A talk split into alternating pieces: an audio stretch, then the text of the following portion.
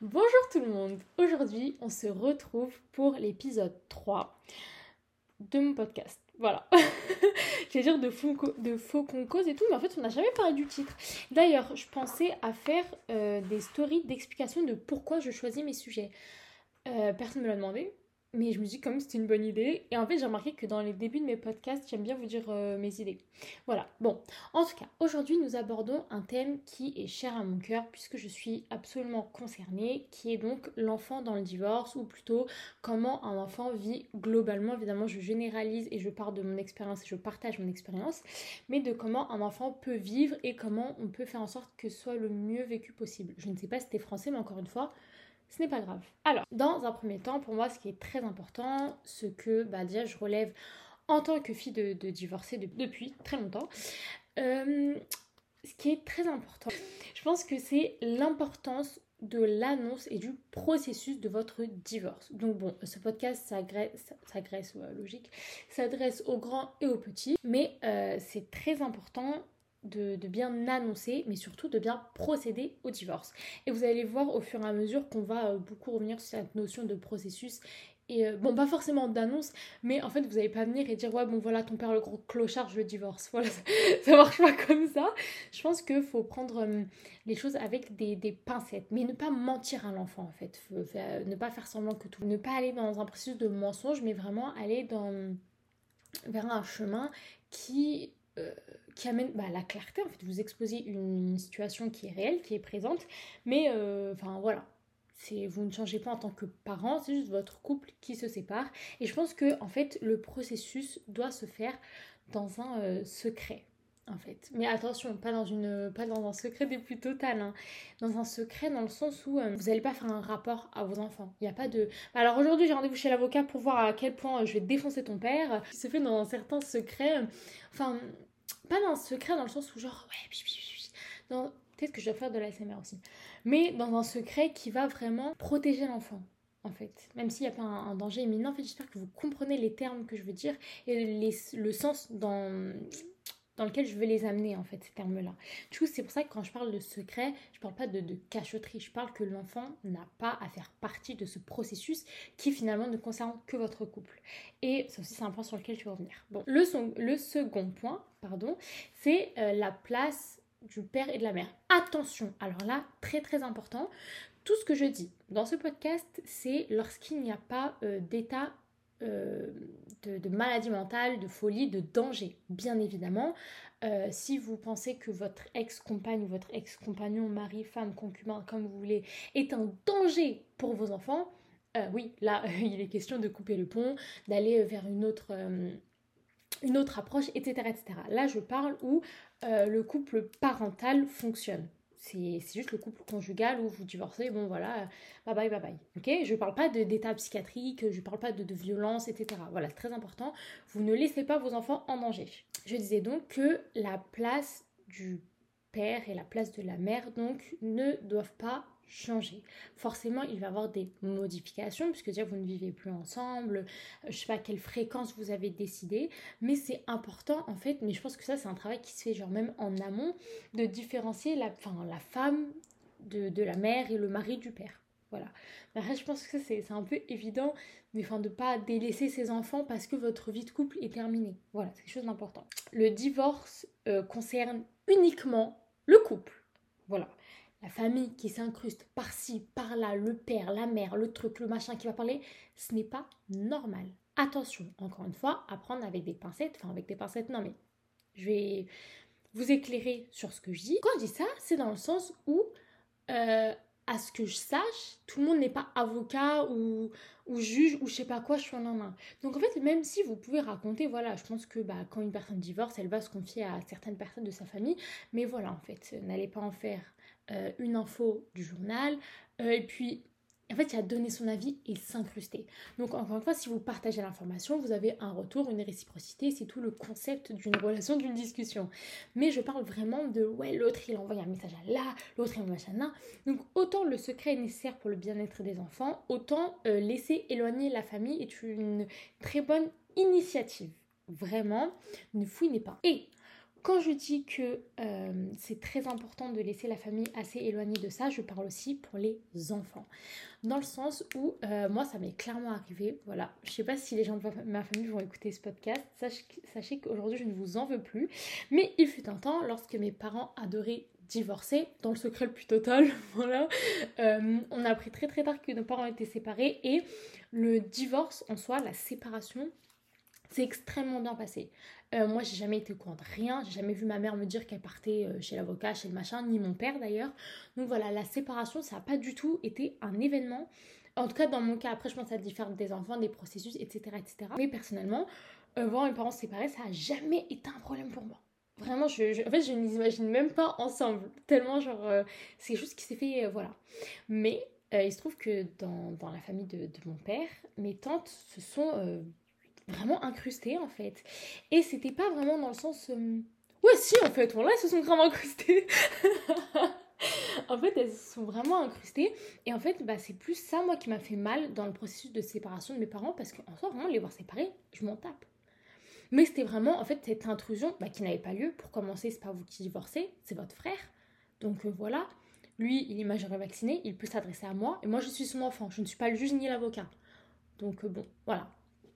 Donc, gardez la famille loin, loin de vos problèmes, loin du processus, loin de vos enfants. S'il vous plaît, c'est important. Et euh, pour celles qui pourront dire oui, non, mais moi, ma famille, elle se très bien. Oui, je l'entends, mais ça, c'est quelque chose qui euh, concerne la famille nucléaire, en fait. Surtout que moi, mes tantes, je m'entendais très très bien avec elles. Moi, même aujourd'hui, je m'entends très bien. Mais enfin, voilà, les années sont passées, les discussions ont lieu, etc., etc. Laissez la famille loin, loin, loin, loin, loin. Voilà. Ensuite, on va passer à la place de l'enfant en soi. L'enfant n'est ni un psy, ni un ami, euh, ni une sœur, ni une cousine, ni rien du tout. L'enfant est votre enfant. Vous l'avez filmé au monde, vous l'éduquez, choua, nan, Cependant, ce n'est pas une aide lors de votre divorce. Voilà, ce n'est pas censé être une aide. Donc, vous ne pouvez pas lui confier, vous ne pouvez pas le blâmer, vous ne pouvez pas l'accuser.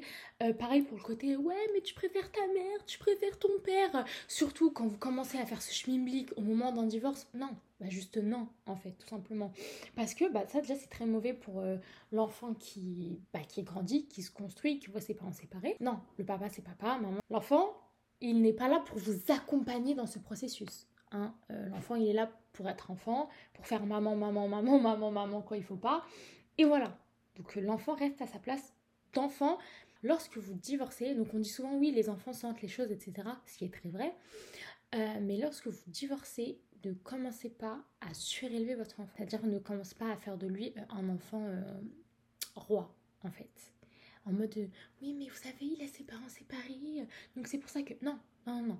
Si tout le processus a été fait correctement avec les conseils que je vous donne précédemment, bien évidemment que je ne suis pas thérapeute, hein, mais, mais je parle vraiment de mon expérience et ce qui a fait que voilà quoi, euh, l'enfant n'a pas à avoir soudainement plus de privilèges, plus d'autorisation, etc., etc. Parce que vous divorcez. Encore une fois, le divorce concerne le couple. Si le processus et que le couple parental reste ok, pourquoi la place de l'enfant change? Parce que papa il n'est pas toujours à la maison? Je comprends pas.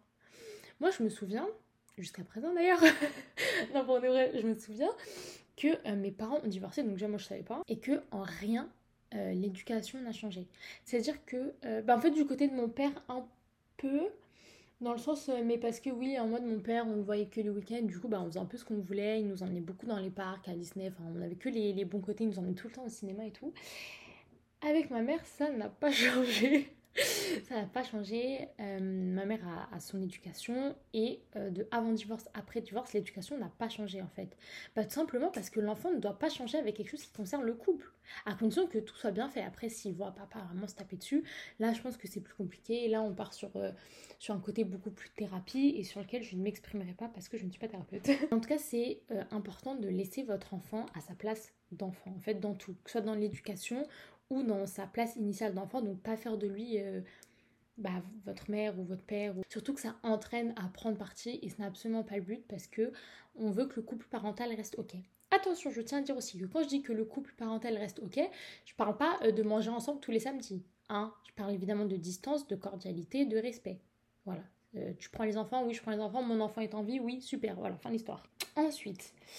Ensuite, là, je parle un peu plus pour, pour les enfants, mais je pense que si vous divorcez, vous avez des enfants en bas âge, c'est un peu à vous de, de leur inculquer ça. C'est le côté ressenti, réaction de l'enfant. En fait, honnêtement, encore une fois, là, je vais parler principalement de mon expérience. Je pense que quand le, processus, mais surtout l'annonce, est dit un peu comme, comme un, pas un, événement, mais pas comme un drame, que c'est pas exprimé comme un drame, je pense que ça peut être euh, ok. Enfin, moi, je me rappelle, je, me rappelle très distinctement de quand mon père m'a annoncé qu'il divorçait. Euh, story time, allez. On est dans la chambre de mon papy. Et mon père était allongé, je crois qu'on faisait la sieste ou je sais plus, je suis en train de raconter ma vie comme d'habitude. Et là mon père me dit ouais, papa et maman divorcent. Fin du souvenir. Je pense que j'ai dû pleurer, j'ai dû avoir une, réaction, mais en tout cas j'en ai jamais fait un drame. Je n'ai jamais vécu ça comme vraiment un oh, mes parents sont divorcés. Jamais, jamais, jamais je ne l'ai vécu comme ça. En fait ça n'a jamais été mon problème. Voilà, franchement, c'était pas mon souci. Moi, tant que j'avais mon père, ma mère et ce que je voulais, voilà, le reste n'était pas mon problème. Je pense que c'est normal que l'enfant ait une première réaction, mais ne, basez, ne vous basez pas sur cette réaction. Ne pensez pas que cette réaction va être définitive pour euh, toute sa vie, toute sa construction, tout son ressenti. Encore une fois, on n'en fait, pas un drame. Voilà. Mais je pense que c'est normal d'avoir un premier ressenti parce qu'il va y avoir des modifications. Je pense que chaque modification dans la vie amène un certain ressenti. Donc euh, voilà. Et pour l'enfant, c'est important de ne pas prendre parti. Et surtout de toujours faire en sorte de ne pas prendre parti ou de ne pas en faire votre problème. Bah, votre parent reste votre parent en tant qu'enfant. De en fait vraiment ne jamais prendre parti. Tout simplement parce que ce n'est pas votre problème et toujours faire en sorte que ça ne soit pas votre problème. C'est-à-dire que quand on vous demande Ouais mais tu penses quoi de ça? C'est entre papa et maman. Ouais mais l'autre elle a dit ça. C'est entre papa et maman. Ouais mais machin. C'est entre papa et maman. Ce n'est pas votre souci, vous ne prenez pas parti. Après, en soi, vous pouvez avoir un avis, etc.